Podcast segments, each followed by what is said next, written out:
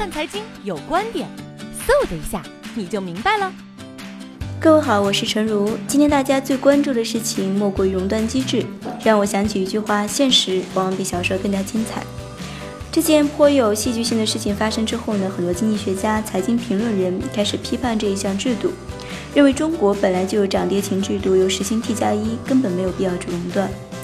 在这里，我不想加入批判的大军，而是想梳理一下，为什么股灾之后会这么快的实行熔断机制。我们都知道，今年六月份到七月初以及八月份，中国股市有一个急跌的过程。在急跌之后，虽然本质原因很多人都知道，但是很难改变，也很难归其咎。但是每一个灾难发生之后，总是需要找一些问题，也需要对一些问题做出解决方案，否则国家需要这么多机构做什么？所以先找问题，复杂的问题公众是想不清楚的，但是表面的逻辑容易看清楚。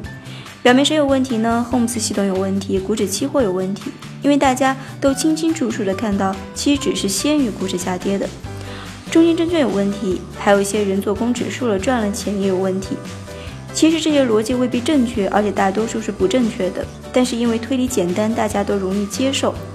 第二个在想解决方案，抓人和罚款是不够的，至少在长期制度建设上需要做点事情。这一次股市异常波动爆发出来，一行三会监管协调的问题，三年五年都解决不了。媒体监督的问题，这个是宣传口的事儿。最后只有熔断机制，反对的声音最小，而且基本动不到谁的奶酪。